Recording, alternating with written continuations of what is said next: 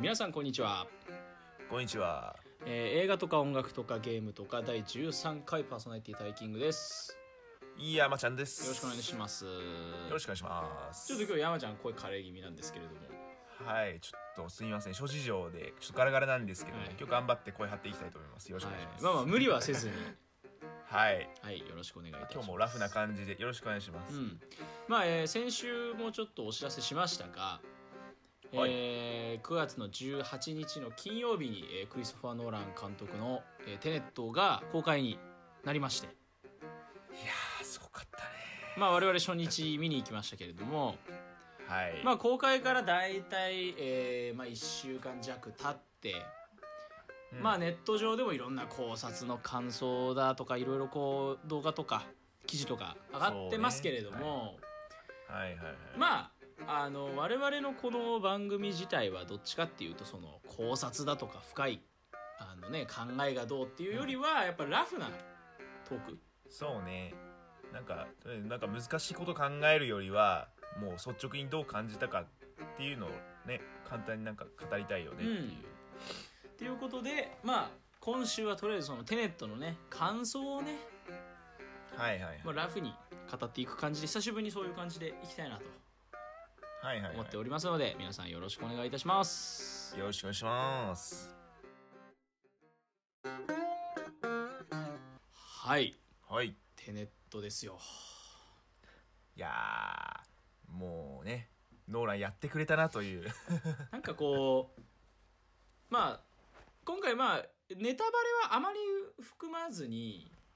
うん。ちょっとまあ、いければいいかなとはなんとなく思っているんですが、感想ね、あ、じゃあ僕からいきますか。うん、じゃあお願いします。その、まあ僕はやっぱ好きな監映画監督誰ですかって言われたら、クリストファー・ノーランはまあ一番最初に挙げるような人で大好きなので、はいはいはいはい。で、やっぱなんだろうな、期待感ってうんだ、誰しもが持ってしまうじゃないですか、やっぱ。はい。もうノーランの最新作でしょ、みたいな。そうね、今までの作品からしても、ね、超大作なのは間違いないって感じでね、見るわけだからね。しかも何時間戻すみたいなね、あのね、なんだっけ、陸海空とかね、宇宙とか夢とか来て、今度時間っていうね。うんその今までその時間を動かしてくることである意味そのドラマ性というかうんその映画のその難解性をね難解さをこう生み出してきたノーランですからそうね、深みを持たせてくるよね。なんか時間を操作して。うんじゃあ今回ド直球で時間でしょみたいなもうこれはノーランの集大成でしょみたいなそういう期待感を持って劇場に向かうわけですよはいはいはいはいそしたらなんだろうななんかこうよくわからないものを見てか よくわからないものを見せられたなと思ってうんうんうん。ただそれは別にマイナスではなくてうんやっぱねよくわからないんだけどうんめちゃめちゃ面白いっていう、そうそうそうそうわからないけどわ面白いそうなんだよね うん、いやそのわからないことと面白いことって二律背反というかかなり180度違う感覚のはずなのに、うんなんていうのかなその頭で理解できてなくても映画体験として100点なんですよねそうなんだよねあの映像体験はねほんともうもう楽しいの一うん、言うんまああのまあ後でちょっと細かいシーンこういうシーン好きだったとかまあ、はいい、ろんな話は後で細かいことはしたいんだけど、うん最初結構、その理屈的な説明がどんどんどんどん省かれて作戦がこう進んでいくっていうパートが最初の方はいはいはいどんどん進んでいくじゃないですか、うんうんうん考えるな感じろっつってねううんなんかあの辺でだいぶ置いてけぼりになるというかうんあもうこの映画そういう感じで進むのねうんっていうのが分かって、うんあじゃあこれはダメだ多分理解しようとしたら多分追いつけないだろうなと思ってこうずーっとこう頭空っぽにしびるわけですよ。はいはいはいはいでってなった時に中盤あたりからどんどんどんどん引き込まれるアクションと映像の迫力がありうんうんうんでちゃんと終盤になってくるとちゃんとこう何意外とまともな伏線回収というかはいはいはいなんかそんだけ突き放しといてうん意外と最後の最後は分かりやすい落とし方するんだみたいな感じとはいはいかはいはいうんそのなんていうのかなちゃんとこう最初頭空っぽにして耐えて、うん映像体験を楽しんでもらった人へのご褒美みたいな感じで最後こ う入ってこう渡してくれるような終わり方をしてくれていて、なるほどねなんだろうこうノーランが最もこうこれはあのいろんな評論家というかライターさんのことが言ってたことなんですけどうんなんだろう最も開き直った作品うんうん今までこうノーランがやりたいお話を、えー、と難解さでこうこねくり回してきた作品が多いうんうんインターステラーしかりインセプションしかりちょっとこう難はいはしいいはい演出とかでこねくり回してきたのが多かったんだけどうん今回はもうなんかこねくり回したもので2時間半作られてる映画というか、はいはいはいうん、なんかそれがもうね一番開き直っちゃってるっていうか、なるほどねね、俺がしたいのこういうことなんだからまあいいよねみたいな。もう観客はついてこいやみたいな うん、まあなんか理解できてなくてもいいからこれまあ映像かっこいいからいいでしょみたいなうんそうね本当に映像作品として見るべきものかなこれは本当になんかそういう開き直りをノーランのそのなんていうのかな感覚を感じれて、うんノーランファンとしてはもう心から楽しめたし、うんうんうんっていう意味ではそういうなんていうの初見のわからなさみたいな楽しみ方もあれば2回目3回目見てロジカルに楽しむっていうややっぱそのどっち方向でも楽しめるっていう意味ではうんやっぱその何回も劇場に足を運びたくなるし。やっぱそうだよね、うんまあやっぱそものうくしく うもんこのコロナ禍で、まあ、映画館がどんどんどんどんこうピンチに陥っているっていう状況にこれが公開されるっていうのも何かちょっと運命的なものを感じてしまう、うんうんううんん、こういう対策が公開されてしかも何回も見に行きたくなるような映画っていうのが全世界で公開されてるっていうのはすごくなんかこうノーランがちょっと映画に対するなんか映画の救世主の一人にくしくも図らずもなっているような感覚があってすごく嬉しかった。はいはいはいうん、あまあなんか率直な感想としてはそんな感じですかね。うん自分も大体そんな感じかな、うんまあなんかもう映画見た後の俺の頭の中はなあ俺は映画見たんだなっていう、うん、うん、やっぱノーラン作品ってまあなんだろう、まあ、インターステラとかインセプションとか結構自分 SF 好きなんですけど一番満足度が高いのがやっぱノーラン作品の SF で、ああなるほど。今回もうわすげえうんなんてものを見せてくれたんだみたいなそういう映像体験というか、うんやっぱね映像も音響もやっぱハイクオリティなのはもう間違いないし、うんなんか演出面であの CG をほとんど使ってないっていう話だったじゃないですか、うんそうだねな。んかそう特定のシーンはなんだろう CG 使ってないとか実写とか言っちゃうとなんだろうねそれに引っ張られえなんか見てる時にそれに引っ張られちゃうかもかしれないからちょっと避けるけど、うんまあでもなんだろうあ金かかってんなーみたいな贅沢だなーみたい な、なんか建物とかねなんか乗り物とかいくらかかってんだよみたいななんだろうんう贅沢なねこう実写映像というか IMAX 画角であんなことやるんだみたいなそういうのをね見るとねなんかあとこれ友人の意見なんですけどなんかマジで作者のエゴを爆発させたかのようななんか、うんうん豪快ななんか、ね、セット作りとかあの、ね、お金のかけ方だったけどまあなんか俺からしたらもうめちゃくちゃ満足なわけでやっぱねなんかもうアトラクションだよねああタイキングも言ってたけどあの前半になんか状況説明なんかあの仕組みこの世界のなんか仕組みアルゴリズムだっけあとなんかうんいろいろなんか仕組みを説明するわけじゃないですか、いい例えだね説明されても、まあ、よくわかんねえなっつってうんそうだね。前半もう怒涛すぎてわかんなくて、うん最初ば途中まであの話とか理屈とかをなんか頑張って理解しようとしてたんだけどこれはもうダメだなってなっうてんうんうんうんうんでまあまあまあまあまあまあ前半はまあそういうことにしてあとはもう目の前で起きてるなんか映像もうね逆再生しかり順光と逆光を組み合わせたなんかよくわからん映像これもう楽しむことに専念しようみたいな感じで見てうんいやーこれが SF かみたいなうんうんそうだノーランあね。りがとうみたいなうんそうストーリーねそう最初見ただけじゃちょっと若干わかんないなってとこ結構あってまあストーリーを理解するのは、そうね理屈とかそういうのを理解するのは帰ってから家でじっくりねサイトとか眺めていろいろ頑張ってなんか理解しようみたいな感じでまあね劇場に足を運んであの最初に見初見の人はマジであの、うん、映像を楽しんでくださいとそれに尽きるよねやっぱ。うんうんだあとこれはうんどうぞなんか最初の3 4 0分はうんその映画を楽しむ素養があんまないなっていう自信がないその自信がない人はうん最初の3 4 0分はちょっと我慢かもしれないうんうんうんそうね、んってはちょ思っったと分かんなくて退屈になっちゃうかもしんないね、うんなんか矢継ぎ早に展開がどんどんね進んでいくし、よくわかんねえしうーんみたいになっちゃうけど、まあ、そっからもう映像の映像美の雨あられみたいな感じうで、ん、そうなんか俺で最初本当うにんどんどんその矢継ぎ早に話が進んでいく流れのところでうん正直あれちょっと思ったより面白くないみたいなあ俺もちょっと一抹の不安をね、うん感じたよねなんかそのもちろん編集のテンポがすごく速くてどんどん話が進んでいくっていうのは事前の情報では知ってたからうんなんかそれにしても置いてけぼり感がすごすぎてそうそうそう置いてきぼりさせに来てるよねマジで、うんあれこれ大丈夫かな本当に面白くないだからその今のこの分からなさの不安感を払拭するぐらいそのうねものが後に来るのかそうでちょっと不安を覚えながら見てたんだけど、うん俺はわかるうんうん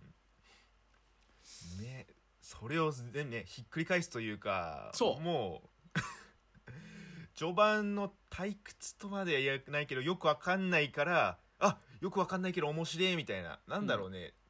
あのこれもなんかネットで見たんだけどうんジョジョを楽しめる人はこの映画の作品も楽しめるっつっててジョジョってたまになんかよくわかんない説明しててなんか理屈あってのかもしれないけどなんかよくわかんなくてなんか読者を置いてきぼりにしてでも敵を倒すみたいななはんかいはいは第い5部の「ディアボロ戦」みたいななんかあれも時間をなんかやりくりしてでいつの間にか敵が死んでるみたいななんかそういう感じなんだけどなんかよくわかんないけど面白いことが起きてるからやばい楽しいみたいなうんそういう感じでなんかジョジョを楽しめる人はこの作品も楽しめると思う、話わかんなくてもあなんか雰囲気で面白いの伝わるわみたいな感じでうん見れる人は全然この映画向いてると思そうう、だなんねでおすすめかなっていう感じかなうんあとはねだ大体そんなもんかな映画見て率直になんか感率じた、直に思ったことはね、うんうんうんうんそうだねやっぱそのまさにアトラクションムービーというか、うんうんうんうんまあ本来映画体験とは何ぞやってうんいうところにちょっと立ち返らせてくれたというかそうねなんかもともと劇場でしか見れないものを見に行くものじゃないですか映画は現実で体験できることを映画で見たってしょうがないわけで、そうね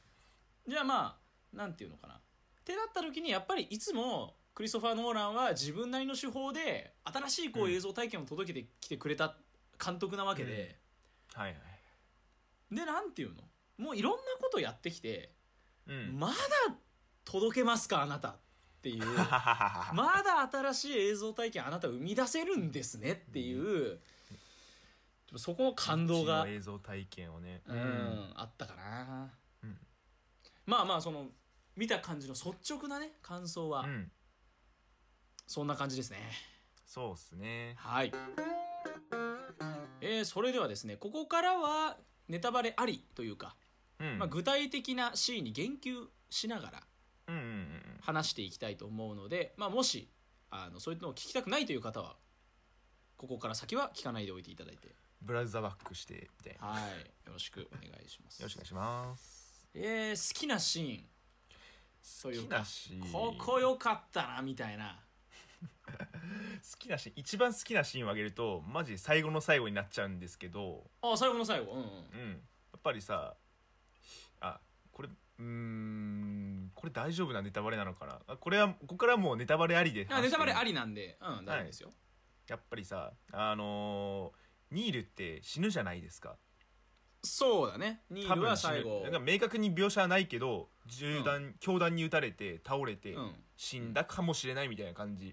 まあ描写で言うと倒れてるニールがギューンって起き上がって銃弾を受け止めたやつが逆行して鍵を開けてどっかに行くっていうそうそうそうそうそうそうそうなんかそういう感じだったかなうんうんうんうんであのー最後に名もなき男とニールとの会話でもう名もなき男がこう涙ながらになんか別れというか、あのーさっきあの身を挺して自分を守って守ってというか銃弾を受けてもう倒れてるニールを見てでその後にあのまあ生き逆行して生き返ってみたいな感じだったからもうニールがこの後どういう目に遭うのか知ってるんですよ名もなき男は、まうん、さっき見てるからね自分の目そうでそうそうそうそうだからわざわざ危険な目に会いになんかこう過去の自分を助けに行くみたいな感じでニールが行っちゃうじゃないですか、そうだねその時に「お前はこの後どういう目に遭うんだぞ」とかい言えないじゃないですか、言っちゃうと、言えないねあの過去が変わっちゃうみたいなだからその涙ながらに「せっかく友達になれたのに」みたいなあの苦悶の表情が個人的にはめちゃくちゃ印象的でしたねやっぱり。うんなんかあの名もなき男のたとの対比というか、うんまあニールはあの後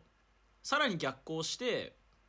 あの鍵を開けに行って銃弾に撃たれて死ぬってうんいうう、んうんみまあ、未来というか過去というかっていうのは決まっていてうん名もなき男はそれを悲観してるけどうんでも名もなき男は未来で必ずニールと出会ってテネットを結成する未来っていうのは確定してるわけですよ。はいはいはいまあなぜならニールっていうのは未来から逆行してきて未来の主人公に言われて作戦に参加している人ですから、はいはいはいはいなんかねそこもなんていうのかなだからあそこで急にまあさっき言ったうんなんかここまでなんかすごいこう突き放しといて最後の最後でなんかこうベタなタイムスリップもののなん か仕組み用意するやんみたいなそうね最後ちょっとベタベタだったねうんでもなんか,、うんなわんかかりやすそかったれぐらいのバランス感がちょうどよかったっていうか、うんうんうんうん最後で突き放しすぎてもあれだしそうね最初のなんかよくわかんない感じが最後にも持ってこられたらちょっと俺はうん評価変わってたかもしれないから最後わかりやすくてよかった、でもって感じかなタイキングはどう一番印象的に残った俺はね2つあっておう、明確にあやっぱこやべえこの映画おもろいなって思ったのがうんそれこそあの最初にあのまあ迫力あるシーンで言えばオスロの空港のシーンで、それこそもうあのジェット機が爆発して空港に突っ込むとかうんと逆光のあの黒い服着た兵士うんと逆光バトルをするみたいなうんくだりがあったけどあそこはなんかまだ結構なんなら夢うつつ状態というか、なあうん結局これは何見せられてんだみたいな感じで進んでいくんで俺は結構あそこはまだちょっとこう低調だったんだけど、うんうんうんやっぱりあの、えー、とプルトニウムをうんうん奪ってあの消防車とかあのさ車4台で、あの組織みたいなはいはいはいはいプルトニウムを持ってる組織をあの車をこう4台の車でこう囲んで大型さ車の別々の4台で囲んでみたいな、うんあのシーンねであの作戦をやって名もなき男まあプルトニウムをこう名もなき男がゲットした後に逃げてったら、逆光側のセイターの車にうんが来て、あそこでカーチェイスをするじゃないですかあそこねあそこでのシーンで明確にあこの映画はおもろいわとあそこ個人的にやっぱりあそこの映像がこうビビッときたよねうんあなんか新その感覚というかうんなんなら何が起きてるかないやなんなら分かんないわけですようんうんその結局なんかセイター来たなって思ったらセイターはその逆光側というかなんか逆のなんかうんうん逆の感じで来てるしうんうんでかといってでもあのこれ解説見てそういえばそうだと思ったんですけどあそこでセイターはマスクつけてるけど、うんキャット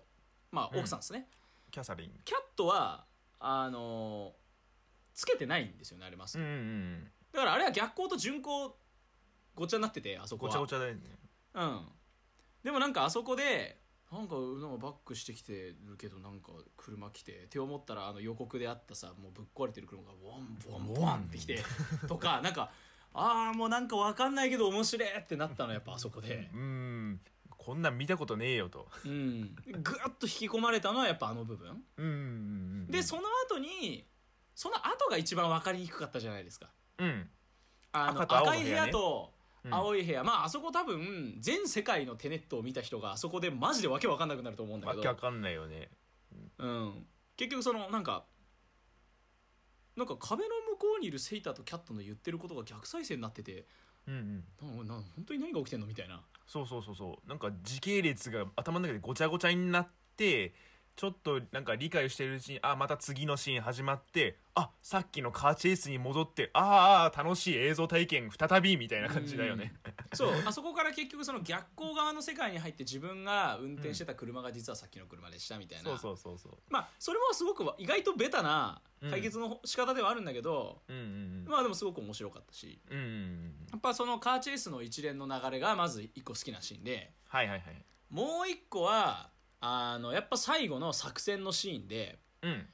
これねもうね見ててちょっと笑っちゃいそうになったんだけどはいはいはい。あの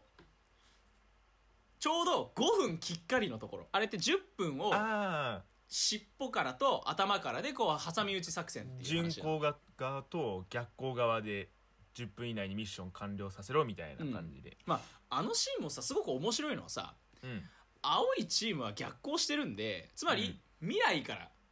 うん、逆行してきてるわけだよね、はいはいはい。ってことは作戦の結果分かってるんですようん。 逆行してるからねあそういうことね。はいはいはい。そうだって未来から逆行してきてるわけだから、うん。っってことはもう作戦の結果分かってるから成功するって分かってるってこといや失敗するってことが分かるかもしれないわけよああはいはいはいは。ってなった時にニールは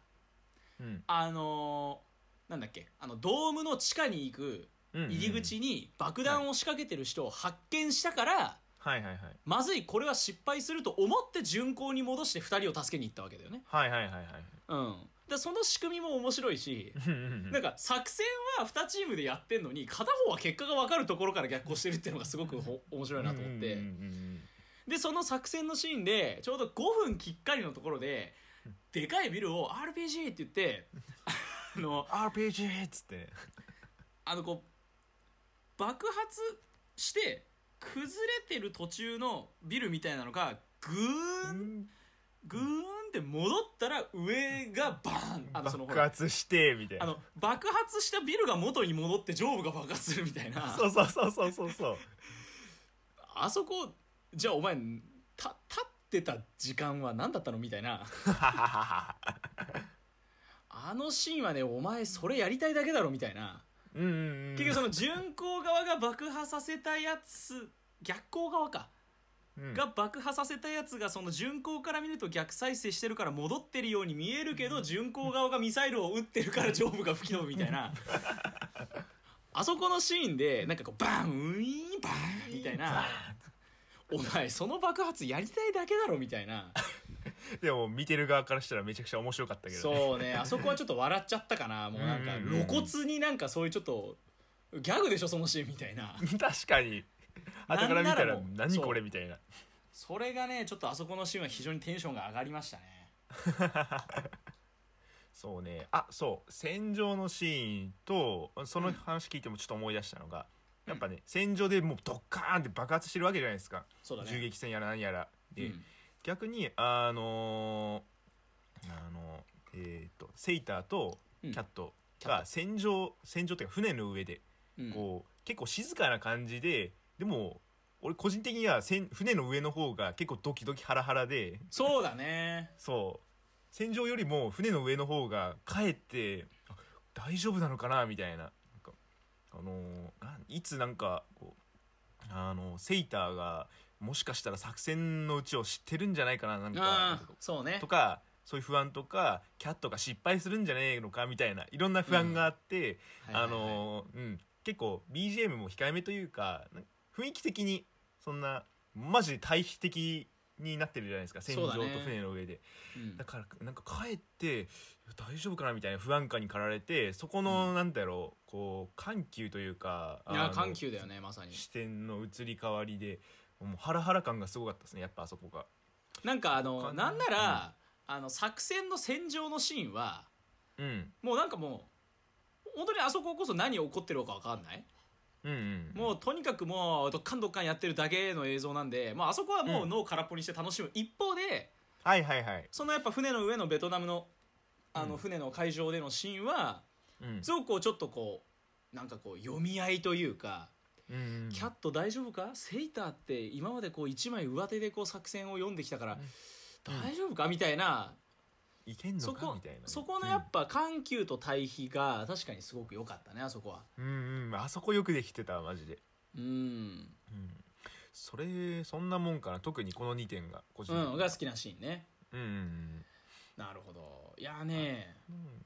あそうそうあともう一個好きなシーンがあってあはいのーはいはいはい空港のシーンであの覆面マスクをかぶったなんか武装した男が主人公サイドに襲いかかってきて、でそれで途中あのにあの男と名もなき男とニールが別れてでニール側の方にそのマスクの男が殴りかかってきてであのニールがマスクを外したら、実はそういっでしたた主という人公でこの1回目そうそう主人公で、うんこの1回目の時そはうだねその顔まで見えなくてマスク外してちょっと一別してその顔はあのり視聴者側から見えないようになってて、なんかマスク外したらあそのままなんか名もなき男の方になん合で流していって、なんでみたえいななんか何があったんだろう敵を見逃したけどそうそうなんぞやみたいな。うんでそのちょっと後にあ実はマスクの男が逆行してきた主人公でしたそうだねっていうネタばらしがあって、あーなるほど、うんうんうんうんいいねみたいなっはいはいはていいうのがあって俺はそこ確かめにっでちゃも好きかなみたいなそうなんかわかりやすくて前にその山ちゃんがちらっとあそこのシーン言ってたのが、その確かに、まあ、1回目、まあしゅしゅまあ、主人公も視聴者側も順行だけで言うと「えなんでニールあいつ逃がしたの主人公は戦ってるのにうんうんうん思う。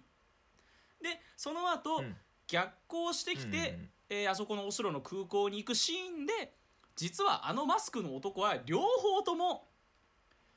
あの逆行してきた主人公というか名もなき男でえしたー名もなき男でしたっていうのが分かるけど、うんうんだからといってそのニールはなんで主人公って分かったところで混乱しないのじゃないけどうんなんかなんで混乱しないんだろうって思うけど、結局そのニールはそもそも未来から来てるので、全部知ってるっていうところがまたうまいよねっていう話をもうなんかそ山うちゃそんうしてそうてそううん、あの一瞬であなんか状況理解早すぎねと思ったけどあなんか未来から来てるから全部分かってるのかそういうことですお前そういうことだったのねみたいな話して映画を全部見るとあああそこでうんこういうことだったのねっていうのがあって、なんか個人確的かにに好きかなあみたいれなうまいなって思ったのがこの僕今手元にテネットのうんパンフレットがあって、うんこれはあのこのパンフレットがですね、はいいはいはいろんな解説とかインタビューとかたくさん載ってるので、まあ、これ900円なんですけどこれ全員買った方がいいです買えばよかったこれ見た人はあとほらさっきなんかあの言ってた山ちゃんが言ってたのがさなんかオペラハウスの日がどうたらこうたらみたいなのは、はいはいはいはいなんかさっオきペちょラっハウとスと収録前に言われたやつだったんだけどはいはいはいオペラハウスとうんそのベトナムだっけの船の上、うんとあとどこだっけ戦場だっけ戦場はいが全部同一日での出来事みたいなそうだねそう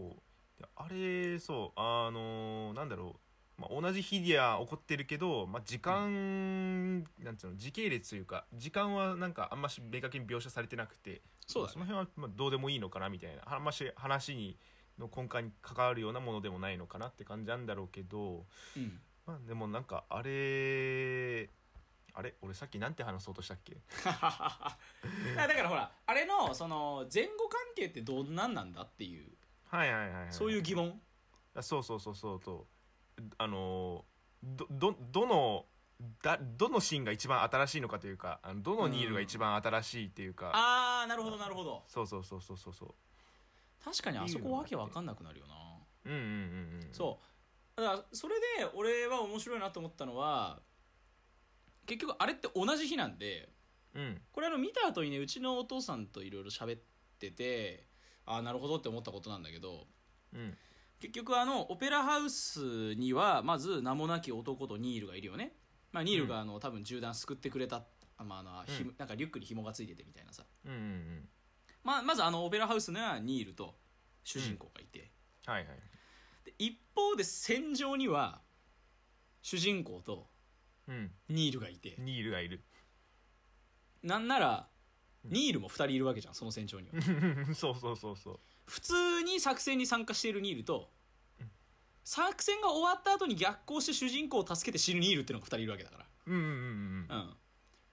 でそのさらに裏でセイターとキャットがベトナムの戦場で会話を繰り広げてるとうんうんうんでなんならそのせんあのベトナムのあそこには船で出てった息子と奥さんがいるからうんうん奥さんも2人いるじゃんあそこにそうね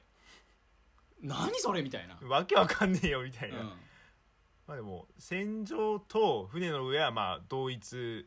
時刻で行われてるけうん、ど、多分そうだねオペラはちょっと全国各地よくわかんないけど、うんまあでもほぼお同じような時間帯にうんもう3人同じやつがいるみたいなでわけわかんない、うんこれ僕の父親が言ってたことなんですけどうんオペラハウスの時点で何も起こらず未来に進んだってことはそれって第三次世界大戦起きてないこと確定じゃないって言ってたんですよおー結局あれって逆行してきて何かしたら、それはもう起きたこととして、うんえー、と巡航側に記録されるというかうんうんうん巡航側に、えーなんていうの表現される反映される、うんうんうんだから主人公の視点からすればただ巡航から逆行にいて車に乗って事故っただけだけどうんでも最初1回目の巡航のルートですでにその壊れた車はあったわけだよねはいはいはいはいつまり自分からしたら未来で逆行してやったことだけどすでに起きたこととして巡航の世界に現れてるわけじゃん。うんうんうんうんってことは、はい逆行してきて第三次世界大戦を止めたっていう未来が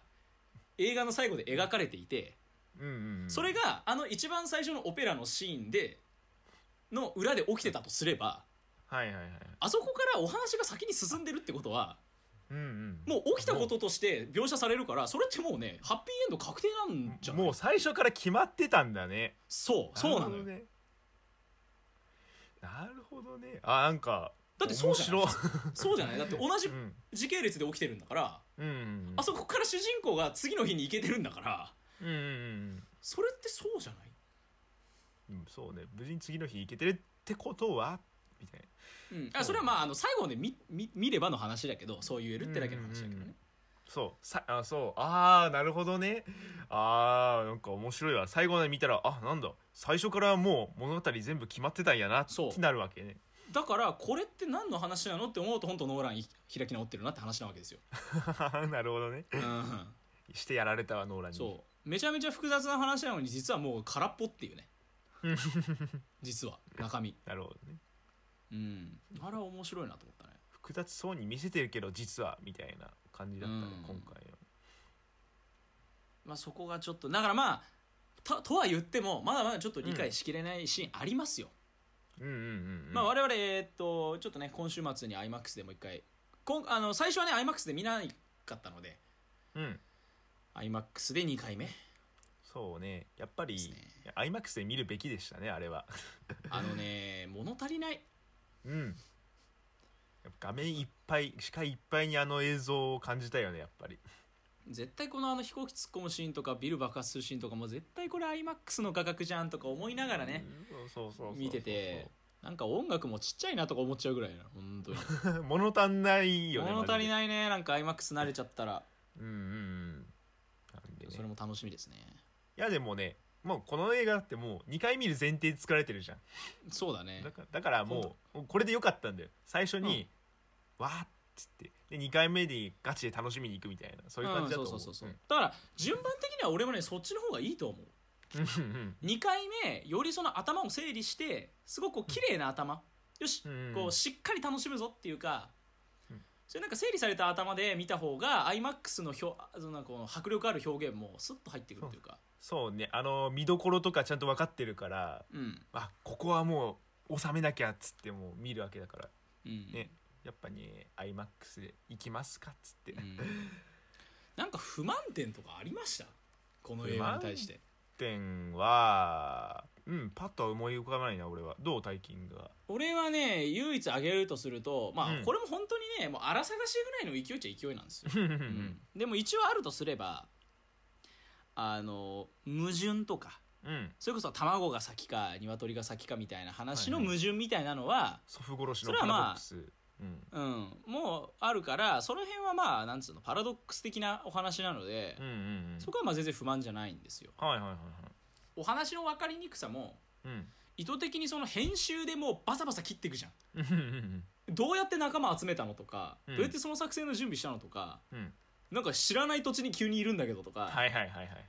それってもう編集でわざとそうしてるから。うんそういう意味のそのロジカルなわざとらしい分かりにくさっていうのは全然気にならないし、うんノーランがやりたいことだから俺は全然見れるのねうんうんただ俺唯一やっぱそのダメなのダメだなって思ったのがうんその最初で、えっとうん逆光弾の、えっと成分を調べたらインドのやつだって分かったからインドに行って、はいはいそしたら武器商人うんのところに行くじゃないムンバイの。うんうんうんそしたらその武器商人ってのは実はなんかダミーで実は奥さんのプリマが実権を握ってたみたいなくだりがあってさうんはいはいはいはい俺正直あそこあんまり理解できてなくてうんというとあのプリマが何者なのか俺最後まで理解できてなかったのああはいはいはいはい俺なんかプリマが実権持ってるみたいなの俺あんまり理解できてなくてうんうん最後まであのおばちゃんが何なのかよく分かんなかったってのとうんうん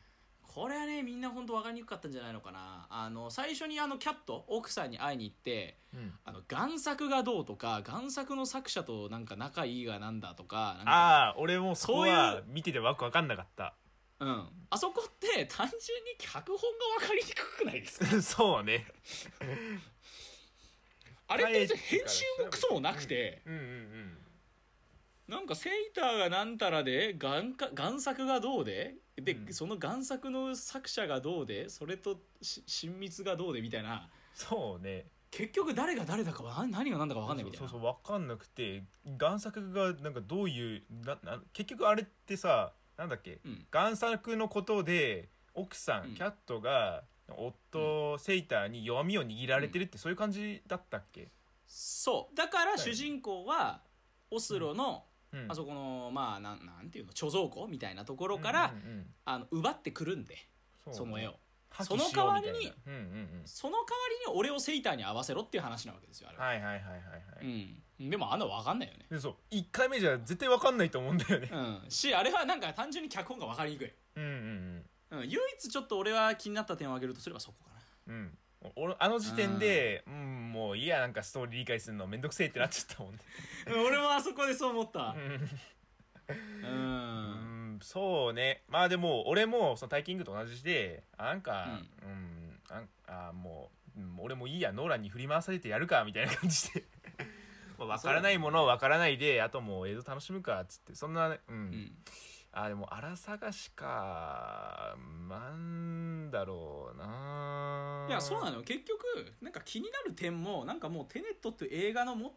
ているうん要素の一つでしかないというかそうそうそうそうそう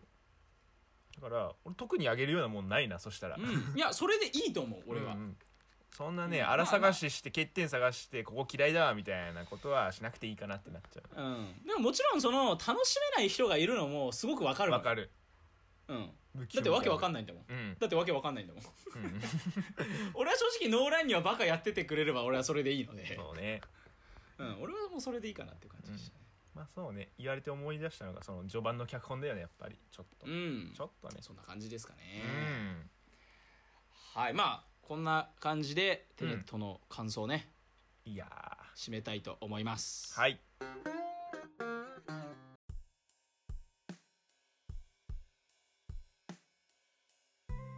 えーそんな感じで大体40分弱喋ってきましたけれどもはいまあね全世界が待ってたクイソバーノーラン最新作、うんまあ、わ我々も IMAX でもう一回見てねうん改めてこうちょっと自分の中再でうん再履修して感想をまとめたいなと思っておりますはいはい、皆さんありがとうございましたありがとうございましたまあ来週はですねまあこのテネット公開記念ということで、はいはいはい、まあ、クリストファー・ノーラン作品をねちょっと語ろうかなとおーおさらいというか改めて作品を振り返って、うはいんこの作品のここが好きとかはいはい、うんやっぱ俺はこれが一番好きみたいななんかそういう話をねざっくばらんにしていきたいなと思っておりますはいはいはい、今ねアマプラでねノーラン作品結構いろいろ見れるようになってるんで、ぜそうだねひリスナーの人たちもうん見ていただいてみたい見ていただきたいですねな、はいうんということでそんな感じで、えー今回も聞いていただいてありがとうございましたありがとうございましたえー番組の、えー感想質問などはですねえー「ハッシュタグ #TOKA ラジオ」えートカラジオ、えーもしくは、えーメールアドレストカラジオ .official.gmail.com までよろしくお願いいたします、どしどし送ってきてくださいということでね、えーということでパーソナリティは今回もタイキングとい、やまちゃんでしたあありがとうございましたりがとうございました